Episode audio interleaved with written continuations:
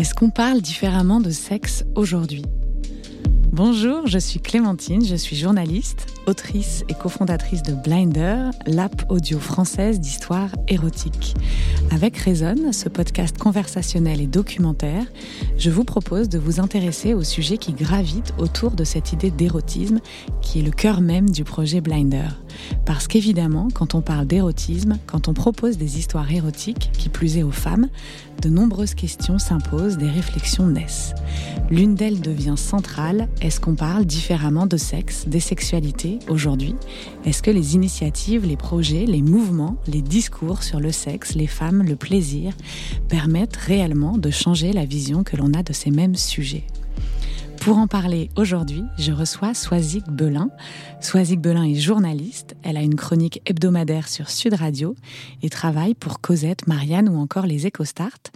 Je reçois Swazik parce que son travail, c'est entre autres de parler d'intimité, de sexualité, mais aussi parce qu'elle a écrit un livre enquête sur le milieu de l'escorting. Bonjour Swazik. Bonjour.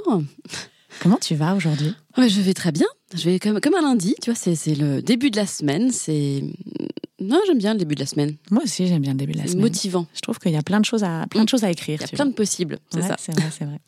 Je, t'ai présenté euh, assez succinctement. Est-ce que tu peux, toi, te présenter? Oui, j'ai 37 ans. Je, je, suis journaliste depuis de longues années, mais j'étais journaliste un peu en sous-marin, parce que je faisais un autre métier qui est un peu euh, l'envers euh, du décor. J'étais attachée de presse.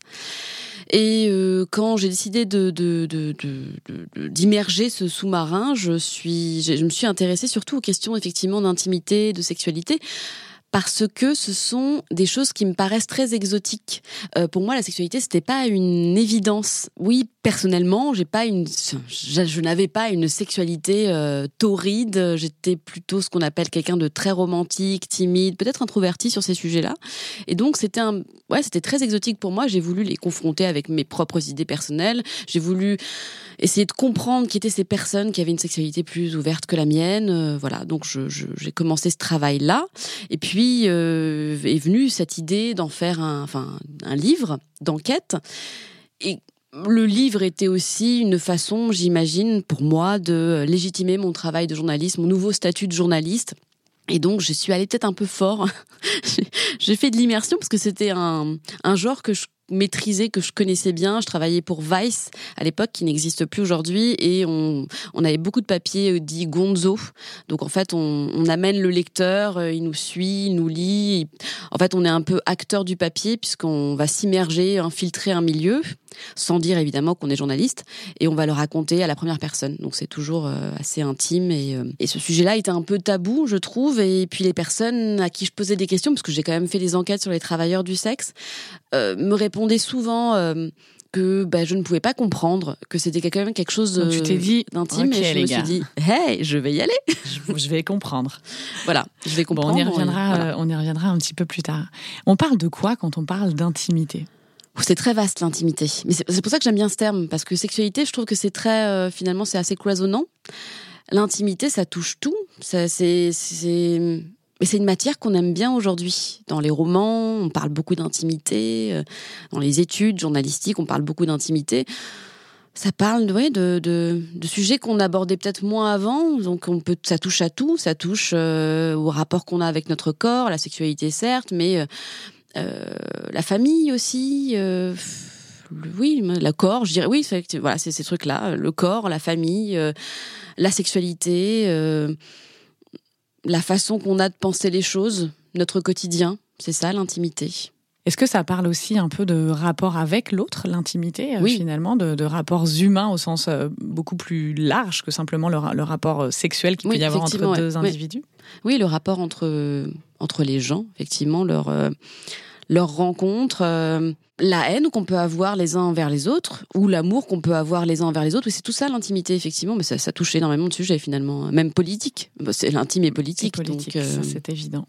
Est-ce qu'il y a des sujets, disons, catégories intimité qui reviennent souvent, qui reviennent pour toi dans ton travail euh, souvent?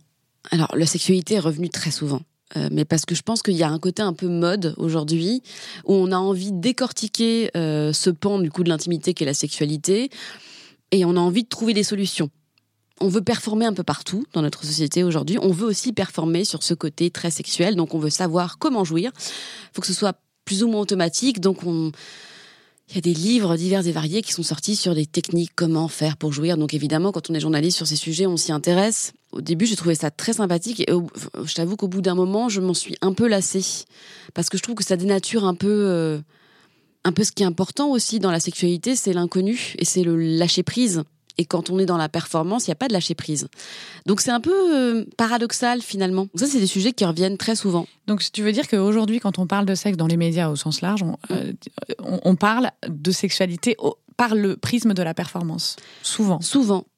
Ouais, oui, souvent les techniques, comment faire pour jouir ou euh, pour jouir autrement, au-delà de la pénétration, qui est un livre que j'ai adoré hein, d'ailleurs de Martin Page. Mais c'est très intéressant, mais quand on a quand on a lu tout ça, qu'est-ce qu'on qu'est-ce qu'on fait quand on est performant effectivement quand on se retrouve avec une personne dans le pieu ou ailleurs? Parce que du coup ça aussi il faut pouvoir je vais employer un thème très cru hein, mais il faut pouvoir baiser aussi ailleurs parce que c'est plus excitant que dans un truc hyper classique. Qu'est-ce qu'est-ce que ça dit en fait? Mais je, mais je trouve que c'est très en, oui, c'est très en vogue parce qu'on est dans une société, on va, on va croire que je suis une espèce de boumeuse, euh, mais on est dans une société qui est très individualiste. Donc en fait, la performance, oui, c'est un côté très, euh, ouais, on performe pour soi, on, on, est là pour trouver notre propre plaisir, comme si effectivement avant, on n'était pas là pour chercher notre plaisir, mais pour, oui, on se satisfaisait du plaisir de l'autre. Est-ce que, à l'inverse, il y a des sujets qu'on n'aborde pas euh, dans les médias et qu'il serait important euh, d'évoquer plus? Hum, oui, je pense qu'il y a des sujets tabous encore aujourd'hui, ou en tout cas qui n'ont pas l'air tabous comme ça parce qu'on se dit très ouvert, mais qui le restent tabou. Euh, le corps de la femme, dans, tu vois, je me suis toujours dit qu'en fait, alors je prends l'exemple de Brigitte Lahaye. On est rarement d'accord, elle et moi. Enfin, pas, pas souvent d'accord. Juste pour rappel, donc tu as une chronique et une sur Sud Radio dans l'émission de Brigitte Dans l'émission de Brigitte Lahaye. Donc, chaque semaine, on se confronte, je lui propose des sujets, elle est pas souvent d'accord avec ce que je dis, mais c'est pas grave, elle me laisse la parole. Donc, c'est tant mieux.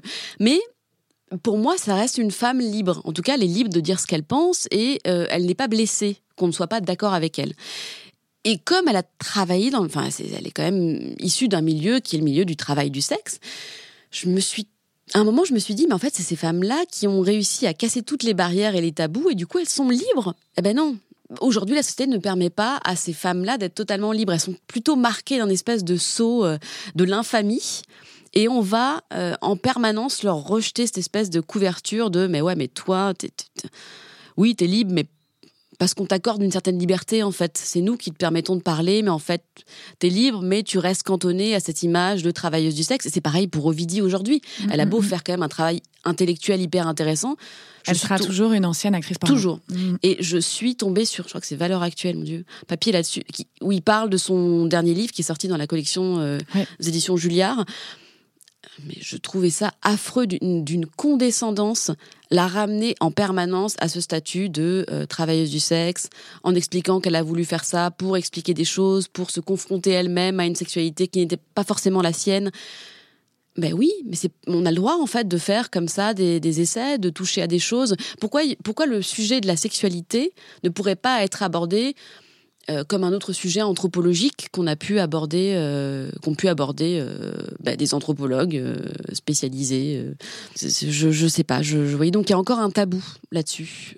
Et ça veut dire aussi qu'il y a encore des étiquettes, des cases, des injonctions très très présentes, et, et donc on peut pas finalement parler aussi librement qu'on l'imaginerait de, de sujets de sexualité, des sexualités. Nous, on aime bien parler de, oui. de, de des sexualités. Bah justement, il y a plein de sexualités aujourd'hui, et j'ai l'impression qu'au lieu de se libérer, de se dire que chacun a le droit d'avoir sa propre sexualité, voire de la changer, de la moduler, euh, on a remis d'autres petites cases qui nous permettent de, nous étiqueter différemment. Alors il y a plus de cases qu'avant, c'est sûr, mais il y a toujours des cases. mais je pense que ça nous rassure et qu'on a besoin d'être rassurés en fait, parce que c'est des sujets qui doivent impressionner beaucoup plus de personnes qu'on l'imagine en fait est-ce que euh, les rédacteurs, les rédactrices en chef de, des magazines pour lesquels tu, tu, travailles, par exemple, ont vraiment des freins sur certains sujets en mode oh là là là là non non là on n'aborde pas, là on n'y va pas? J'ai eu des freins quand je me suis lancée dans mon livre, mais là actuellement non j'ai pas trop de freins. J'ai pas parce que je pense qu'effectivement on a passé un step de on peut parler de tout. Après, euh, on n'a pas passé le step de on peut parler de tout et ça va intéresser tout le monde et les gens vont être ok et ils vont le lire intelligemment. Je pense qu'on peut écrire sur tout. Après, c'est la réception qui n'est pas toujours euh, bienvenue, bien accueillie et voilà, qui prête à scandale souvent. Ok, et donc exemple, est-ce que euh, toi, tu as déjà écrit un papier ou tu as déjà fait une chronique euh, en radio euh, et tu as reçu ensuite des, des, messages On parle pas du livre, pas encore. on va y aller, on va y aller, mais sur, sur ton travail de journaliste pour les médias, est-ce que est-ce que tu as, reçu, après un papier, après une chronique, des messages de gens choqués, interpellés Alors le problème, c'est que là, je vais te parler d'un sujet qui n'a strictement rien à voir avec l'intimité. Quoique, c'est l'intimité. J'ai fait un papier sur la poterie oui, pour les éco-start. Et sur le, en disant que c'était un peu le nouveau yoga, qui avait un côté très charnel, du travailler la terre, etc., que ça pouvait être aussi un peu, euh, pas, excitant, mais c'est quelque chose de sensuel, oui, il y a un rapport. Euh, et alors, euh, mais je, me suis faite insulter dans tous les. Je pensais quand même sur un sujet comme ça, il y avait un moment où non, les gens sont propices à la critique permanente. Mais c'est parce que quoi on, parlait justement de, quelque chose de, sensuel dans la poterie qui a priori n'avait rien à voir. Et du coup on, t'a taxé de mais pourquoi tu ramènes toi à ça? Enfin je pense qu'il y avait ça mais pas que. Les gens en permanence, ont besoin de, décortiquer les papiers. Je, pense qu'en fait, alors les gens détestent les journalistes aujourd'hui, j'ai cette impression-là, et en même temps, j'ai l'impression qu'ils ne rêvent que de ça parce que ça permet de s'exprimer. Parce qu'on a beau dire qu'on est tous euh, très objectifs, qu'il n'y a pas de subjectivité journalistique, si, si, il y en a quand même. Enfin, un moment, euh, on va pas se leurrer. Évidemment qu'on fait passer des messages et qu'il y a toujours un truc personnel. Même quand je vais faire une critique sur une exposition ou quand je vais voir un tableau, je vais choisir tel ou tel tableau, il y a quelque chose qui vient de moi, en fait. Quand tu écris, forcément, ça vient de toi. Donc je pense que les gens rêvent tous d'être journalistes aujourd'hui mais qu'ils méprisent les journalistes et que du coup, euh, bah, la critique est permanente sur n'importe quel sujet et pas forcément sur des sujets euh, d'intimité ou de sexualité.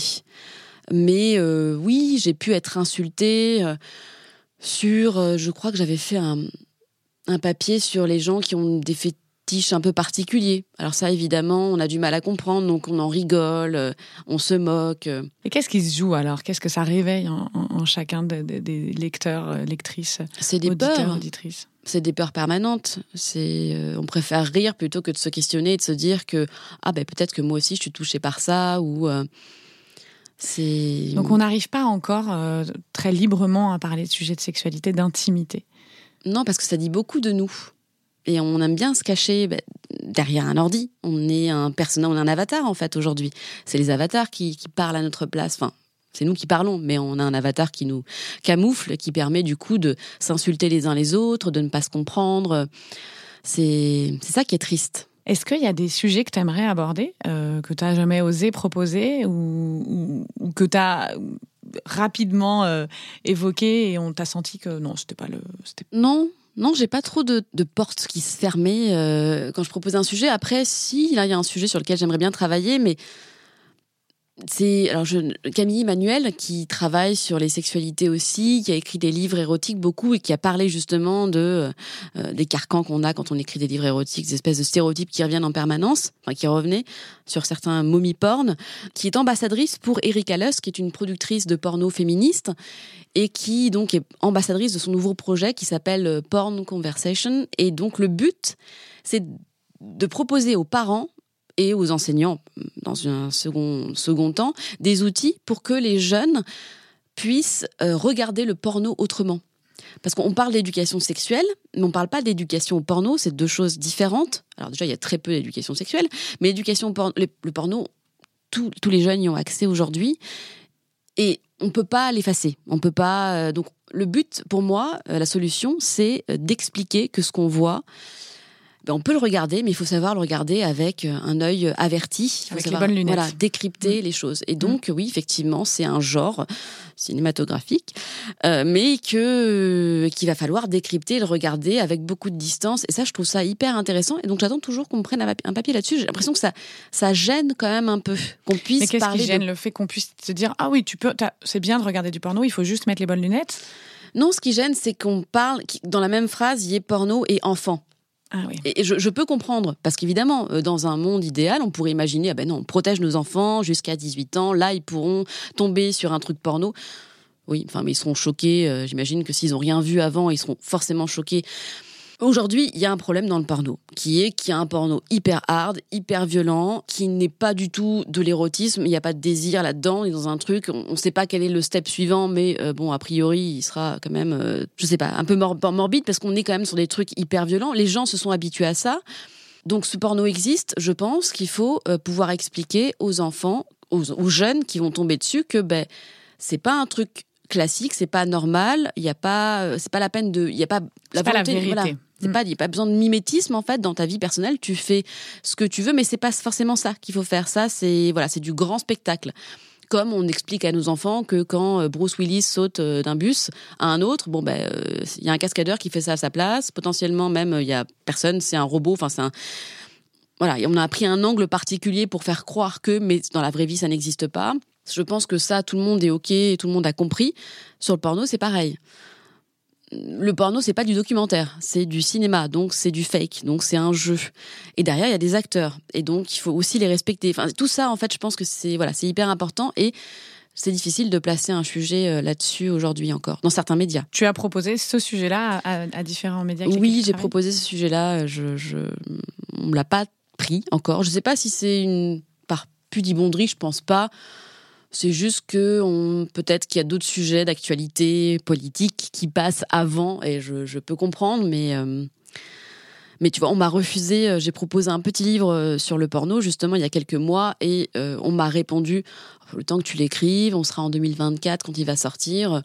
Ça n'intéressera plus personne. Bon, ben, a priori, le porno n'aura pas disparu, donc si, ça intéressera toujours. mais c'est un sujet qui gêne encore un peu. Mm. Voilà. Et à l'inverse, les sujets que tu, que tu proposes et tu es sûr vraiment qu'ils vont, euh, vont être acceptés et qui vont faire euh, de, de, du clic, de, l'audience, euh, de la lecture? Bah, J'ai proposé à, à, elle, il y a quelques. C'était il y a un an et demi, maintenant deux ans peut-être, un sujet sur les femmes fontaines. Alors typiquement, c'est le genre de sujet qui plaît parce qu'il y a un côté ludique, on a un imaginaire, ça touche, enfin ça fait du mal à personne. Il y a un côté émancipation de la femme, son corps. Euh, et le livre était hyper intéressant. Alors je me souviens plus du nom, faut que je vais le retrouver. Mais il était historique. Et donc en fait, il parlait du rapport que l'on a, que la société a à ces femmes fontaines. Et c'est en ça que je le trouvais hyper intéressant. Eh bien, on m'a demandé de réécrire certains passages en précisant quelles étaient les techniques pour arriver. Ah oui, donc il y a vraiment cette histoire de. On est toujours là-dedans. Ouais. Il faut pour, pour réussir à, faire euh, à, faire jouer une femme. Euh, oui. On est, on est dans le ludique, le technique, alors que euh, bon, ben, pour moi c'est pas c'est pas forcément ce qui est le plus intéressant en fait. Je... Même si effectivement on veut casser. Euh, on a été pendant des années, euh, oui, la reconnaissance du clitoris, tout ça. on parlait pas du plaisir de la femme, et aujourd'hui on veut être dans un truc de ben oui, aujourd'hui on parle du plaisir, le clitoris existe, il faut expliquer comment on fait. Mais ça c'est important quand même parce que ce que tu dis, ça veut dire que si, on se pose la question est-ce qu'on parle différemment de sexe aujourd'hui, euh, la réponse est quand même oui. On parle différemment de sexe aujourd'hui. On, parle plus davantage du plaisir de, de, la femme. De la femme. Ah ben oui, heureusement, effectivement, on parle beaucoup plus de, du plaisir de la femme. Il y a un côté un peu euh, égoïste dans le bon sens. C'est euh, oui, mesdames, prenez aussi votre pied en fait. on a tendance, en tant que femme, à privilégier le plaisir de l'autre. Ben non, nous aussi, on peut prendre notre pied, notre plaisir, le revendiquer aussi, le demander dire ce qui nous plaît, peut-être qu'on n'osait pas avant. Et effectivement, le fait peut-être d'exagérer en parlant énormément de ces sujets, ça fait qu'à un moment, euh, ça va être naturel. Et ça va être une évidence. Donc c'est vrai que ça, c'est une vraie avancée. Et c'est hyper intéressant. Ça fait peur aux mecs aussi. Mais c'est intéressant là-dessus. c'est ça qui est bien. Mais c'est pas encore complètement naturel. Non, effectivement, ça, ça reste un peu superficiel. Et parfois, on se demande si c'est pas une nouvelle injonction certaines femmes se disent ben oui mais moi en fait euh, tous ces articles sur la jouissance c'est chouette mais euh, bah oui mais moi je jouis pas automatiquement. Et du coup est-ce que ça fait de moi quelqu'un qui n'est pas normal euh, et donc on se pose d'autres questions. Et justement j'avais proposé à un média un truc justement sur l'injonction à la jouissance et on m'a dit c'est pas très fun. Donc on va changer le titre on va partir sur justement la jouissance. C'est formidable aujourd'hui on en parle de plus en plus et moi, je trouve que c'est important de questionner ces femmes pour qui ça, c'est devenu une injonction justement, ce trop plein de d'orgasmes euh, qu'on nous balance comme ça un peu. Et alors, si on parle euh, de sexe, du plaisir féminin notamment, beaucoup, de plus en plus, euh, et de manière beaucoup plus euh, décomplexée. décomplexée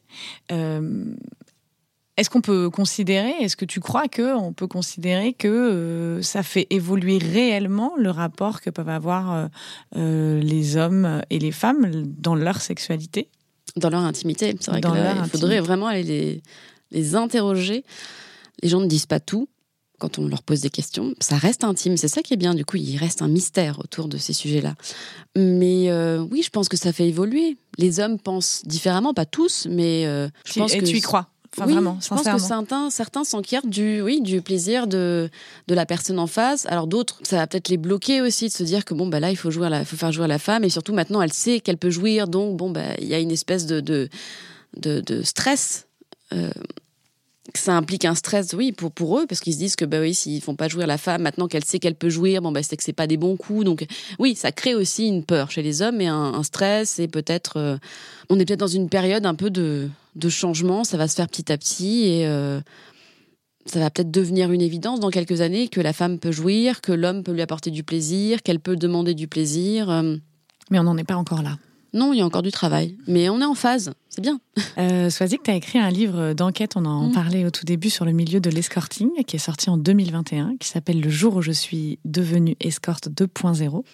Est-ce que tu peux nous raconter, alors tu l'as un peu évoqué tout à l'heure, ce qui t'a amené à écrire ce livre? Alors, je, je, je j'étais jeune journaliste, entre guillemets. Je voulais certainement légitimer mon travail et ces sujets-là étaient des sujets qui m'intéressaient, sur lesquels j'avais plein de questions. Donc j'ai fait des papiers pour Vice sur justement euh, l'impact de la loi de 2016 qui pénalise le client. Et je suis allée interviewer des travailleurs du sexe et la plupart des travailleurs du sexe qui acceptent de vous répondre, ce sont des, souvent des militants. Donc effectivement, il y a un angle très particulier. C'est des personnes qui vivent de ça, mais qui en vivent, enfin qui le vivent très bien. Euh, qui milite d'ailleurs pour euh, que ce soit considéré comme un travail. Et je trouvais cet angle assez intéressant. Et je trouvais qu'on, alors on en parle beaucoup.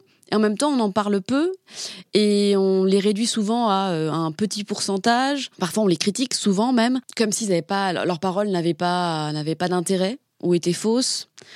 Et donc je trouvais ça intéressant de leur donner la parole. Donc j'ai voulu continuer un petit peu euh, à parler d'eux. Je me suis dit tiens je vais faire un livre là-dessus sur euh, ce pourcentage infime de personnes qui le vivent très bien et qui militent pour que ce soit un travail. Quelles seraient les solutions? Donc là-bas c'était un livre classique avec d'entretien.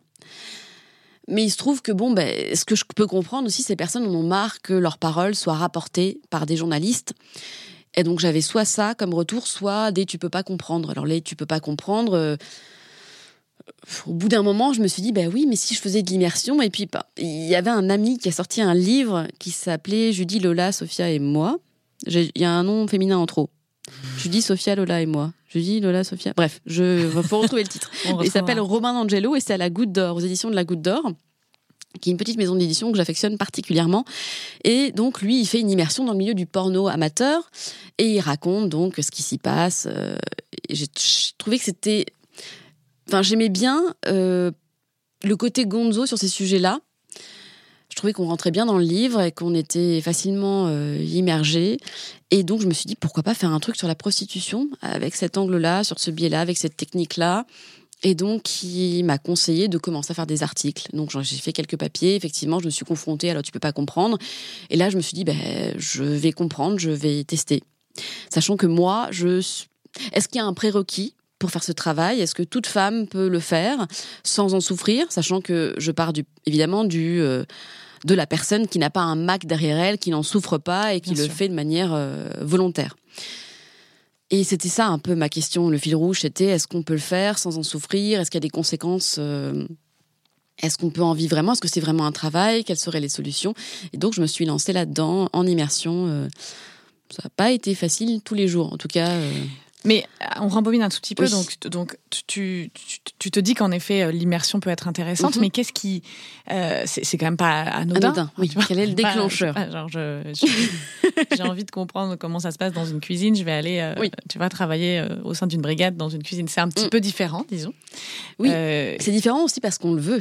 Parce que c'est des sujets qui, malgré le fait qu'on en parle beaucoup aujourd'hui, du sexe, du corps, de notre plaisir, etc., ça reste tabou de se dire qu'une femme est prête à euh, utiliser son corps pour gagner de l'argent. Et là, en fait, ça met en place plein de tabous en même temps qu'on vient comme ça juxtaposer femme, corps, sexualité, plaisir, argent. Alors ça, c'est catastrophique, quoi. Mm, mm, mm. Euh, et qu'on puisse imaginer qu'en plus elle a été payée et qu'en plus elle a pris du plaisir. Oh mon dieu. Alors je rassure tout le monde, moi je n'ai pas pris de plaisir. Voilà, mais euh, oui, mais en fait, t'aurais pu. J'aurais pu.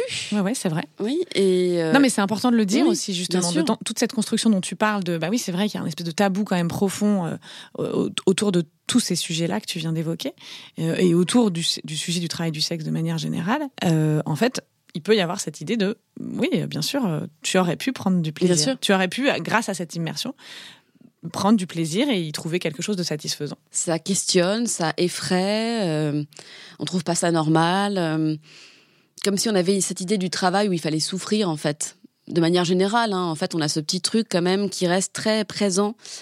Moi, j'ai pas cette notion-là de travail. Alors peut-être parce que j'ai choisi le journalisme et que c'est quelque chose que j'affectionne particulièrement. Et effectivement, il y a des gens qui qui triment dans leur boulot et qui, souffrent et euh, ou qui ont des boulots alimentaires euh, où c'est pas le rêve et où on attend qu'une seule chose, c'est que le week-end arrive. Ben non, mais alors là en plus effectivement, je mets en je, je, je, je questionne le corps de la femme dans sa possibilité de prendre du plaisir dans un travail qui est considéré comme un travail un peu en marge, enfin qui n'est pas considéré comme un travail, qui n'est pas considéré comme un travail d'ailleurs, qui est considéré qui n'est pas comme considéré comme un travail et qui est considéré comme quelque chose de très euh, deux choses, de sale ouais. et de et, et, avec une dimension de soumission euh, mm. très très très forte. Bien sûr. Alors que ça, pour le coup, je ne, alors, je n'ai pas pris de plaisir, mais je ne l'ai pas vécu comme étant soumise, même si la plupart du temps, les demandes fréquentes, hein, ce, on va pas se leurrer, c'est la soumission. Alors, plus ou moins forte, ça peut être juste euh, soumission parce que la personne va euh, nous mener euh, du début à la fin et, et parce qu'elle ne cherche pas particulièrement à nous donner du plaisir. Mais au contraire, c'est moi qui lead la chose, c'est moi qui étais les personnes viennent me voir moi, me payent moi pour que je leur apporte du plaisir. Donc en ça, je ne suis pas soumise en fait, au contraire. Alors est-ce que tu peux juste euh, revenir on, reprend du début donc. Donc j'ai cette idée, euh, je pose des questions, je vais en faire une enquête, c'est compliqué, je me confronte à des, euh, enfin à plein de portes qui se ferment et, je me dis bah alors la solution c'est peut-être l'immersion et en plus le format pourrait être agréable pour le lecteur et puis en plus ça légitimerait mon statut de journaliste parce qu'on se dirait ah oui quand même c'est c'est couillu. Euh, bon, ben, naïve en plus que je suis, je me dis, bon, ben, euh, pourquoi pas. Mais d'abord, on va, on va tester un truc. Je vais peut-être juste étudier le rapport qu'ont les clients avec les travailleurs du sexe à travers les messages qu'ils échangent. Donc c'était ça, ma porte d'entrée. Et donc je mets mon annonce sur un site d'annonce, mais qui n'est pas un site d'escorting. D'accord. J'y vais doucement. Donc il y a un site d'annonce euh, alors qui s'appelle Wannonce.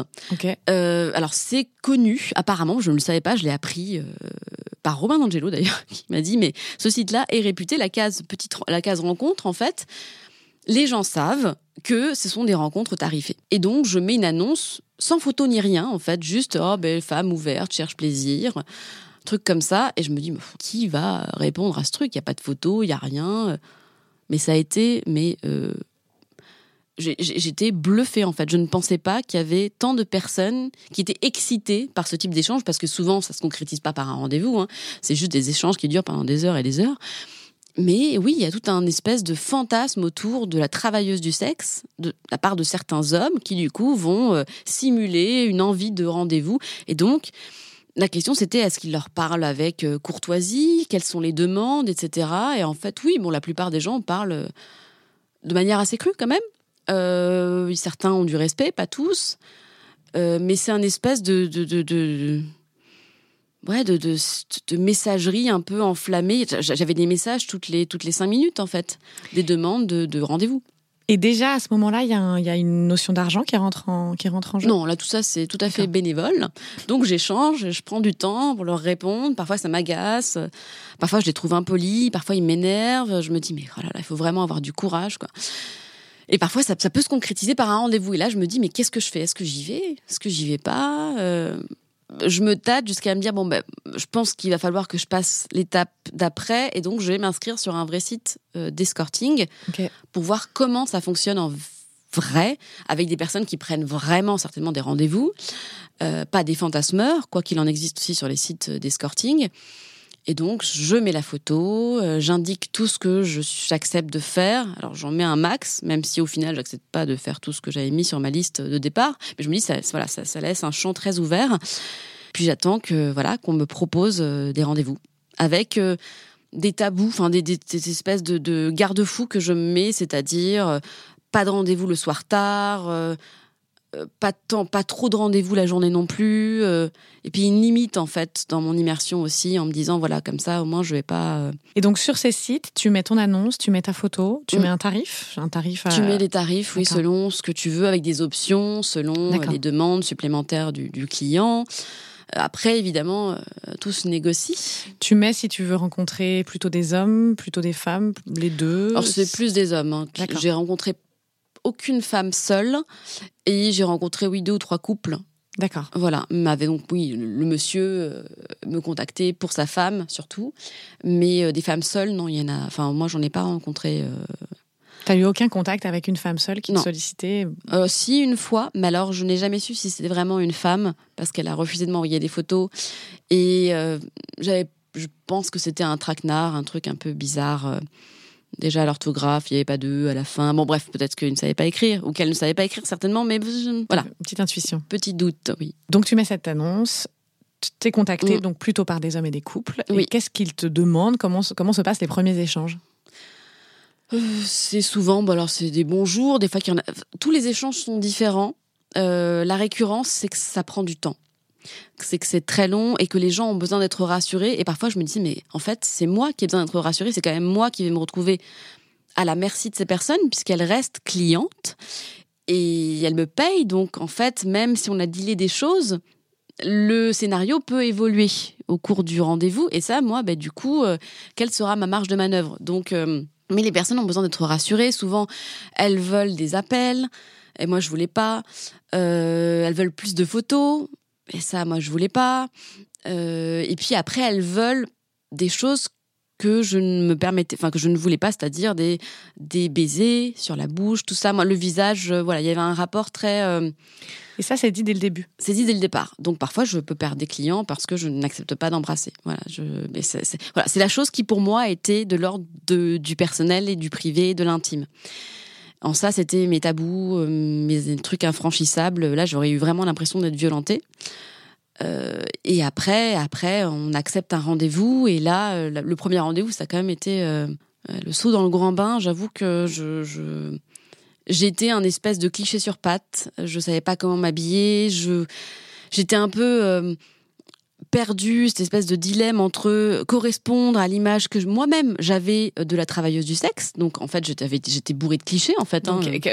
par exemple? Hyper sensuelle, hyper sexy. Euh, avec, habillée avec une jupe euh, voilà, courte, pas, oui, pas trop longue. Ou un, oui. un, décolleté plongeant. Alors pas décollant, mais des bas, euh, de la lingerie fine assez maquillée, très sensuelle, etc. Et en fait, et d'un autre côté, j'avais pas envie d'être quelqu'un d'autre que moi. Je les trouvais assez ringards dans leurs demandes.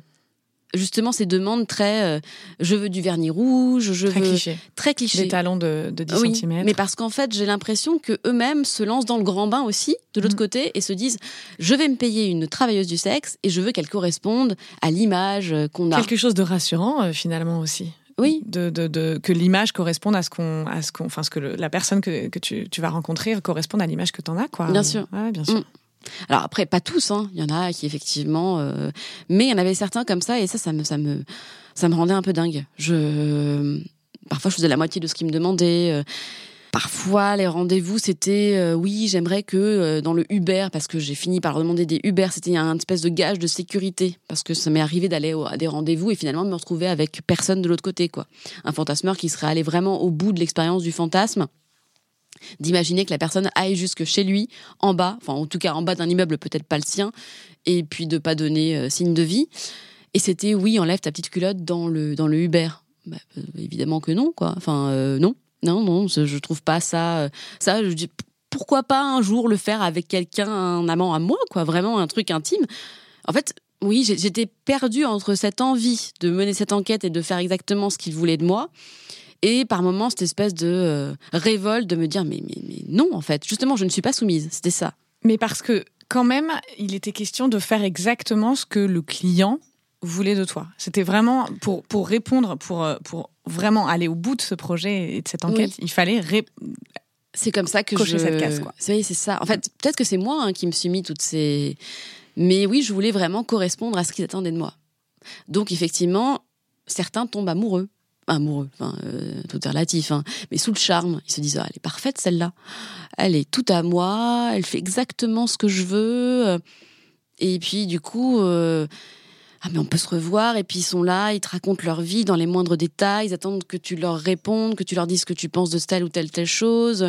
Ils veulent plus de rendez-vous, plus d'intimité. Au bout d'un moment, ils comprennent pas pourquoi tu les embrasses pas parce qu'eux ils sont en train de, pour eux c'est un date en fait. Il y a de la séduction. Voilà. Et Mm. moi je suis pas du tout là-dedans en fait. Moi juste je leur offre ce qu'ils attendent. Donc en fait euh, ils comprennent pas. Ils ont l'impression d'être trahis. Mais trahis de quoi?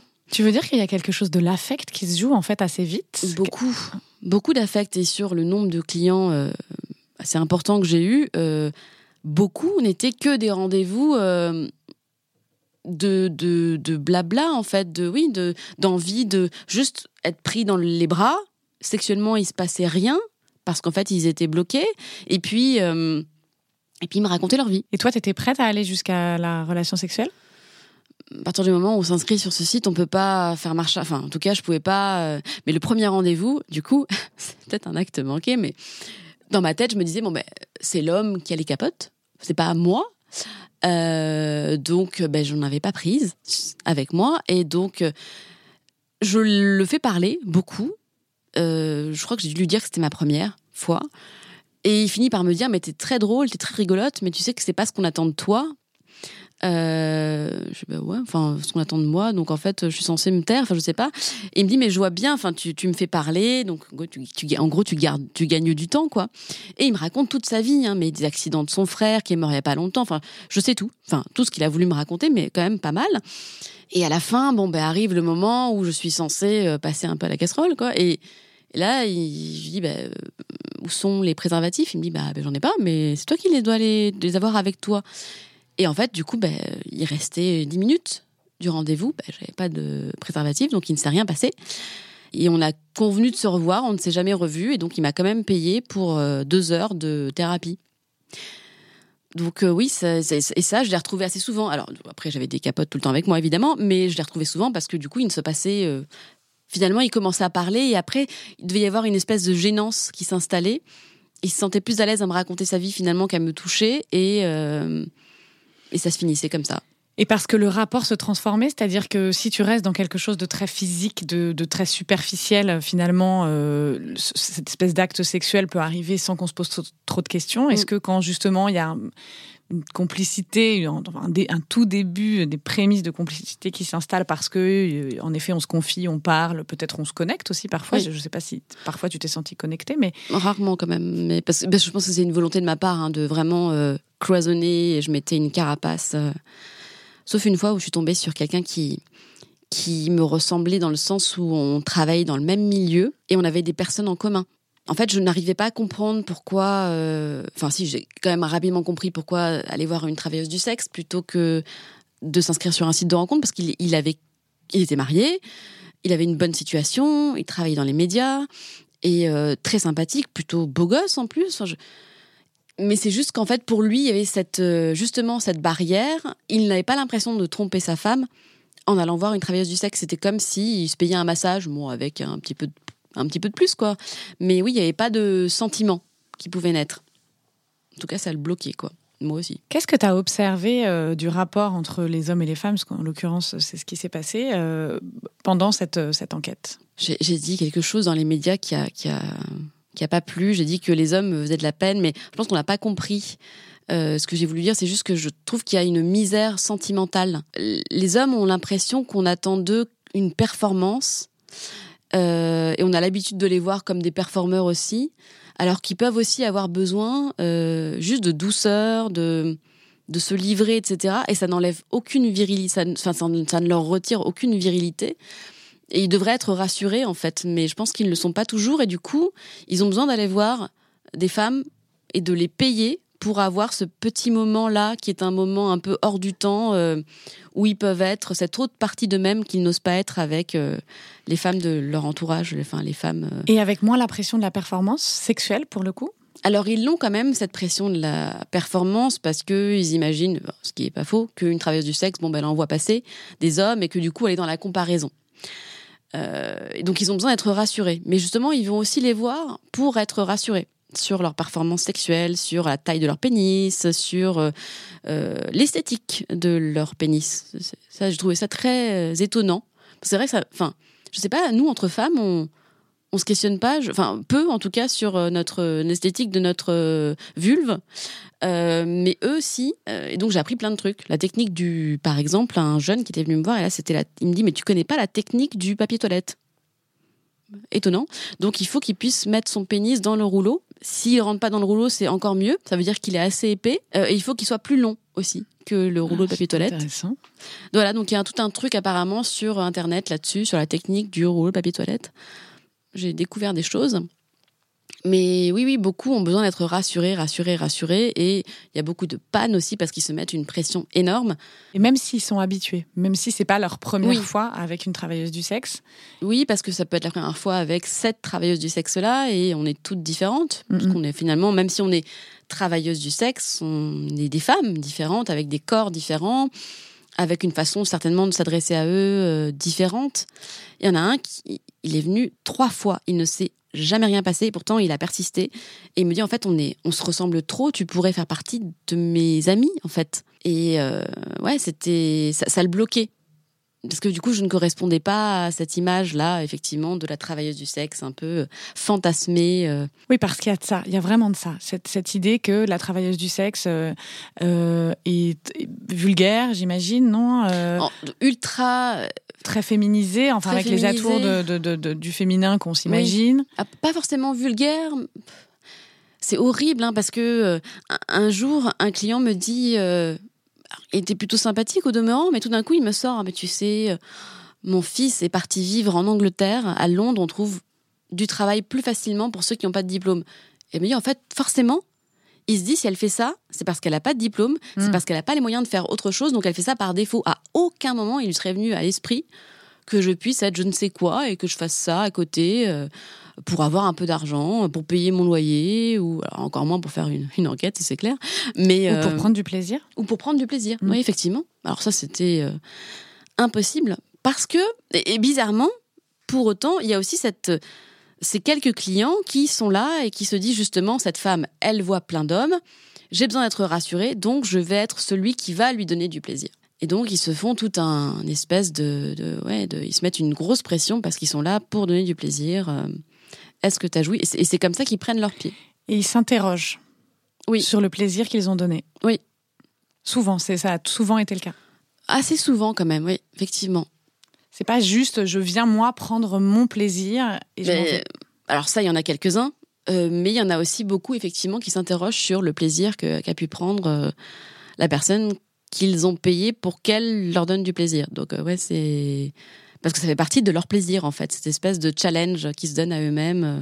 Qu'est-ce que ça dit justement du, du sexe et de la vision du sexe, euh, cette enquête? Qu'est-ce que ça, qu'est-ce que ça t'a raconté à toi? Moi, ça m'a, sur le coup, ça m'a quand même fait du bien. Alors pas physiquement et sexuellement, mais dans le sens où Attends, Juste interromps. Oui. Est-ce que tu as pris du plaisir à un moment? Est-ce que euh, une fois, deux fois, dix fois, je sais pas combien tu as, rencontré de, de- de personnes, est-ce que tu as pris du plaisir? Non. Est-ce qu'il y a un moment, tu t'es dit, euh, ouais, c'est cool.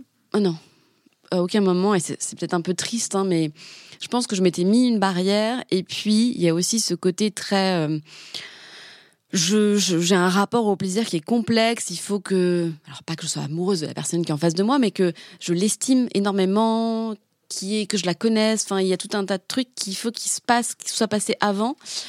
Et en fait, même si je, pouvais avoir des clients que je revoyais, je, crois que j'allais pas juste. L'estime n'était pas suffisante pour que. euh, et comme je jouais moi-même la comédie, je n'étais pas moi-même, donc en fait, y avait, on se rencontrait pas en fait. Il n'y avait pas de rapport sexuel. C'était vraiment, euh, j'étais là pour eux. Euh, moi, je n'étais pas là, quoi. Donc oui, j'en reviens à ce que tu me disais. C'était, euh, est-ce que oui, en fait, ça m'a apporté quelque chose. C'est pas donc le plaisir, mais cette connaissance de mon corps et cette justement pas cette soumission, mais cette force. J'avais l'impression d'être, d'avoir un certain pouvoir. de savoir, de pouvoir donner du plaisir, ça m'a, ouais, ça m'a rassuré quand même sur mon, ouais, sur mon potentiel de séduction, ouais. Tu, penses que ça t'a rassuré sur ton potentiel de séduction? Tu penses que ça t'a, ça t'a rassuré en, tant que, que femme par rapport euh, à un ou des hommes? Oui, parce que j'avais pas eu beaucoup d'expérience. Euh, donc, euh, oui, ça m'a donné tout d'un coup plein d'expériences, dans un cadre très précis, certes, mais oui, je crois que j'ai, je me suis dit, ah oui, quand même, les hommes peuvent me désirer. ils sont quand même nombreux à le faire. Alors, bah, certes, parce que je suis travailleuse du sexe, parce que je représente quelque chose à un moment donné pour eux qui est de l'ordre du fantasme, oui, mais quand même. Euh, ça, oui, ça m'a. Je me suis sentie un petit peu, ouais, un peu forte. Ouais, ça m'a. Est-ce que tu as l'impression que euh, le, regard des hommes euh, sur les travailleuses du sexe et sur l'acte sexuel dans cette situation change, évolue ou pas? C'est compliqué parce que, parce que comme il y a plein d'hommes différents qui vont voir ces femmes pour des, pour des raisons toutes différentes, il y en a que j'appelle les sauveurs. Donc eux, je pense pas que leur regard change parce qu'eux, ils sont là, ils ont l'impression de pouvoir euh, nous sauver parce qu'on est forcément euh, des, pauvres petites choses fragiles. Il y en a qui viennent parce qu'ils ne sont clairement pas à l'aise dans leur peau, euh, dans leur vie de manière générale. Je pense qu'ils n'ont pas beaucoup d'estime pour eux, alors ils vont voir des personnes qu'ils ont, qui méprisent. Donc, en, du coup, ça, leur donne un espèce de, ils se sentent mieux parce que du coup, ils ont l'impression de voir encore pire qu'eux. Et puis il y en a qui vont pour des raisons très. Euh, le premier, euh, je pense que lui, il va avoir des travailleuses du sexe parce qu'il a l'impression que ça va avec le trio, jolie voiture, euh, dîner sympa dans des restos un peu bling bling et travailleuse du sexe. Et parce qu'il peut se la payer. réussite, réussite sociale. Oui une certaine réussite sociale, effectivement. Oui. Est-ce que il faut opposer travail du sexe et féminisme? Ah, certainement pas. certainement. J'avais un peu la réponse. oui, certainement pas. Pour moi, c'est juste, euh, on les oppose souvent, mais je ne comprends pas pourquoi. En fait, déjà, un, ce sont des femmes. Donc, à partir du moment où ce sont des femmes, et puis, si elles l'ont choisi. Alors, il faut arrêter avec cette espèce de rengaine de, mais en fait, elles l'ont pas vraiment choisi elles sont euh, euh, tributaires du patriarcat. Euh, le patriarcat, oui, oui, on, l'entend beaucoup celui-là, mais alors il existe certes, mais il est très souvent présent, trop présent à mon goût, et il excuse pas mal de choses. Il nous empêche parfois de réfléchir, je trouve. Mais non, en fait, enfin, on a le droit de choisir de travailler avec son corps si on n'en souffre pas, évidemment. Alors après, oui, après il y a l'autre pendant de la prostitution qui est totalement différent. Là, j'en parle pas dans mon livre et c'est pour moi c'est une chose qui qui n'a rien à voir en fait. Mais après, ce qui questionne, c'est ça. C'est est-ce que c'est pour ton plaisir que tu es travailleuse du sexe ou pas d'ailleurs, mais euh, ou est-ce que c'est pour répondre au, plaisir de bah, de l'homme en fait? Et je pense que la question du, patriarcat dans tout ça, elle se pose là. Tu vois, est-ce que euh, est-ce que c'est pour ton plaisir ou est-ce que c'est pour euh, répondre à, à, celui que te demande de Bien sûr. Alors évidemment que alors moi, personnellement, il n'y avait pas de plaisir.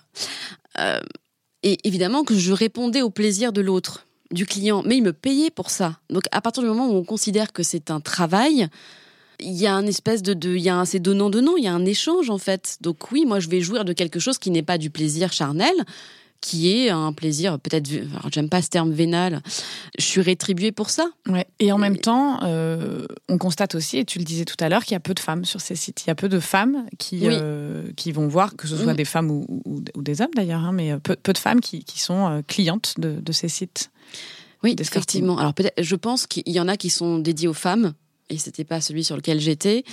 Après, oui, il y a peu de femmes parce que peut-être qu'on a un rapport, certainement, enfin, on a un rapport différent à la sexualité. On est peut-être moins dans la consommation. On a peut-être, voilà, j'ai l'impression de sortir des, espèces de, de, clichés. Euh, et des femmes me diraient, bah non, moi je consomme. Et alors, c'est vrai. En fait, oui, mais on n'a peut-être pas ce. Est-ce qu'on combien Combien de femmes seraient prêtes à payer pour avoir un homme qui lui donne du plaisir? Peut-être qu'il y en a moins que des hommes qui seraient prêts à payer pour avoir des femmes qui leur, euh, qui leur donnent du plaisir. Alors après, quand, je pose la question à des amis hommes, ils vont me dire bah, Attends, mais c'est, normal, nous, on va dans un bar. Eh ben, on n'est pas forcément sûr de repartir avec un plan cul. Une femme va dans un bar, elle veut se taper quelqu'un, allez, à coup sûr, de partir avec un plan cul. Oui. Je ne sais pas quoi répondre à ce genre de réflexion. Je ne sais pas quoi répondre non plus. Je reste là, je me dis, ouais, mm, oui, bah, ouais, bon. Mais euh, c'est, oui, c'est vrai que c'est, c'est compliqué d'envisager d'en faire un acte féministe et pourtant, il y a pas il y a plein de femmes qui disent ben oui ça me permet de vivre différemment ça permet d'avoir de l'argent ça permet d'avoir du temps parce que c'est pas de l'argent facile mais c'est de l'argent rapide. Et ça me permet du coup à côté de faire euh, ce que je veux de m'émanciper euh. est-ce que tu as gagné beaucoup d'argent justement? Alors selon Brigitte Lahaye justement pas beaucoup. Parce qu'elle a fait un petit calcul rapide elle m'a dit oh, quand même pour tant de clients tant. Mais parce que je n'ai pas voulu aussi. Euh, si j'avais pris tous les rendez-vous qui m'étaient proposés, oui, j'aurais pu vraiment me faire euh, euh, une, belle petite cagnotte. Mais je trouve que j'ai quand même pas mal gagné. Et c'est vrai que c'est de l'argent rapide. Donc oui, une passe, c'est quoi? C'est d'une heure, c'est 300 euros à peu près, quelque chose comme ça. Une demi-heure, 150. Donc si, on gagne quand même assez rapidement de l'argent. Et c'est ça, en fait, c'est un peu le cercle vicieux. C'est un peu effectivement la ce qui peut faire qu'une femme puisse s'engrainer et rester là-dedans, parce qu'on est tenté de se dire que c'est de l'argent rapide et donc bon ben ça permet euh, pas mal de choses. L'argent permet pas mal de choses, même si on veut, on a souvent envie de dire le contraire. Il rend pas forcément heureux, mais dans une vie comme la nôtre, dans une société comme la nôtre, oui, quand même, il aide. Je trouve pas mal à vivre bien. Est-ce que tu penses que depuis 2021, donc depuis ton enquête, il y a des choses qui ont changé sur euh, le rapport des clients avec les travailleuses du sexe, euh, sur, la, sur, justement ce, cette, vision que l'on a du sexe euh... Oh, je sais pas parce que je, on m'a aussi dit que j'avais des réflexions qui étaient liées à un petit milieu parisien de personnes qui justement travaillent sur ces sujets, donc s'intéressent à ces sujets, donc sont assez libres. Euh, et qu'ailleurs, il y a tout un tas de personnes qui seraient euh, choquées, choquées, heurtées, ne serait-ce que de mon discours. Alors encore plus de d'être passé à l'acte et de mon livre. Donc, est-ce que ça a changé? Je pense pas, pas trop. Non, je, je, non, je, non, je pense pas. Je pense que il y a encore des femmes qui ne comprennent pas que d'autres femmes puissent en faire leur métier. Quand je dis métier, alors tout de suite, on me rit au nez en me disant ha ha ha, tu aimerais une filière à la fac euh, prostitution Alors évidemment que non, mais juste qu'on fasse un calcul rapide. Euh, une femme qui euh, va faire une passe par semaine, ça lui laisse tout le reste du temps libre. et une femme qui va trimer tous les jours dans une supérette, zéro temps libre, euh, peut pas réfléchir. Enfin, c'est très aliénant, je trouve. Donc à un moment, en fait, euh, oui, ça, permet une certaine liberté. Alors on touche au corps, mais après, justement, je pense qu'il y a euh, que toutes les femmes ne sont pas euh, que c'est pas possible pour tout le monde parce qu'on a tous un rapport au corps qui est différent et on place notre intimité à un endroit différent en fait. Euh, donc oui, pour certaines, ça va être un viol permanent, même si elles ne souffrent pas et qu'elles sont avec des hommes très charmants euh, qui vont leur faire l'amour, qui ne vont pas les baiser, mais qui vont leur faire l'amour. Respectueux, oui, ouais, bien sûr. Donc euh, oui, c'est très, c'est une réflexion individuelle et on, ouais, chacun aura un rapport différent à ce cette expérience monétisée, si on ne veut pas appeler ça un métier. Est-ce que tu penses que la, la, vision que l'on a de, du travail du sexe a changé euh, ces, je sais pas, ces cinq dernières années ou ces dix dernières années? Est-ce que euh, c'est plus acceptable, moins acceptable? Est-ce que euh, c'est justement sur le plaisir féminin? Tu vois, on en parlait tout à l'heure, le plaisir féminin, et, nous, c'est ce qu'on ce qu'on fait avec Blinder. Hein, c'est justement aller sur, cette, sur ce chemin de la démocratisation du plaisir féminin. Est-ce que parce que le plaisir féminin se démocratise, le travail du sexe est, est plus accepté ou, ou mieux vu, entre guillemets? J'ai l'impression j'ai l'impression qu'il y a pas mal de films en ce moment euh, sur le sujet, euh, qu'on en parle de plus en plus, même dans les médias, que c'est des sujets assez récurrents, euh, comme des petits marronniers en fait qui reviennent chaque saison. À côté, en face, évidemment, il y a toute l'horreur d'une certaine prostitution. et, c'est ça en fait qui, comme on a tendance à les mélanger, on a le même mot en fait pour parler de choses qui sont complètement différentes. C'est là où effectivement, on va pas interroger le plaisir de celles qui le font par plaisir, ou en tout cas sans réel déplaisir. Donc on parle rarement effectivement du plaisir qu'elles peuvent prendre parce que on a ce mot prostitution et on a cette image de la dame euh, euh, qui a un Mac derrière elle, qui souffre. Euh, qui est violenté, etc. Euh. mais rien, il y a un problème déjà de terminologie en fait. Euh, L'autre jour, je suis tombée sur un papier où j'ai relu un papier. Il y a marqué "Elle s'est prostituée". Cette comme s'il y avait ce truc. Mmh.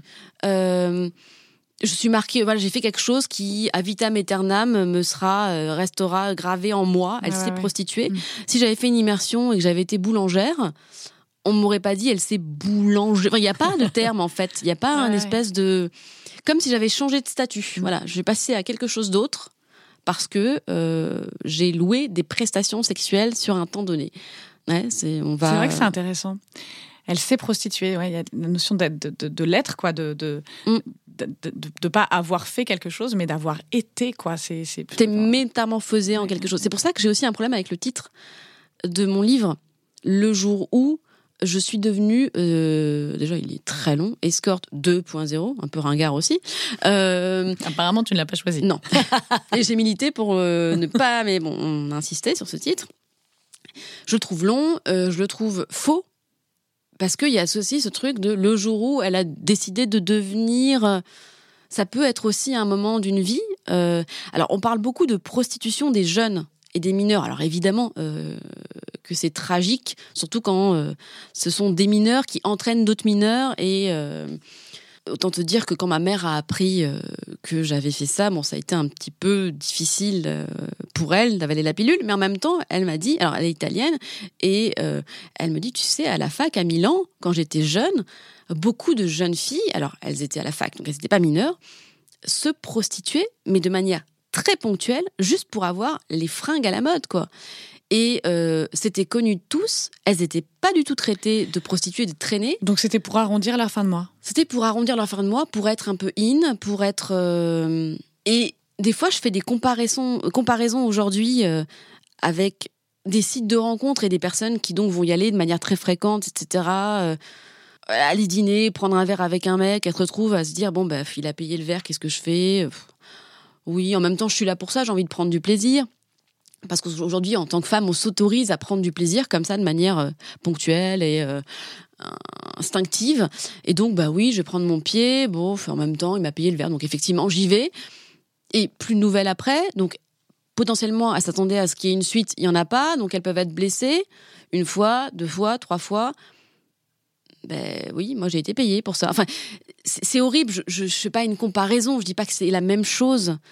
Euh, c'est juste qu'on va me traiter de tous les noms et traiter ces femmes de tous les noms, alors qu'en fait, à côté, il y a d'autres choses qui se font et qui ressemblent quand même.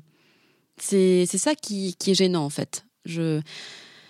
Et oui, et puis aussi, c'est tout le temps cette permanence de pas comprendre que certaines peuvent prendre du plaisir. Oui, bah oui, non, mais elles, elles se mentent pas à elles-mêmes, certaines en prennent. Et tant mieux pour elles, en fait. Quelle est ta prochaine immersion?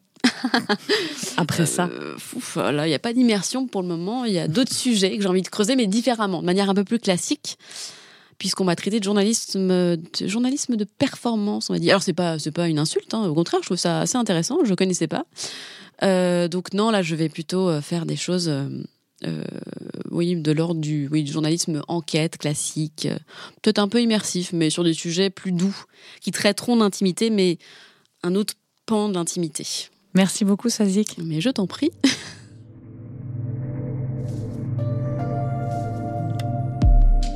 J'avais encore plein de questions à poser à Swazik, mais malheureusement, on a été un peu prise par le temps. Après la sortie de son livre, Swazik Belin a reçu de nombreux messages d'insultes, de menaces. Elle a clairement été victime de cyberharcèlement. Cela raconte probablement quelque chose sur la façon dont il est possible aujourd'hui de parler de sexe.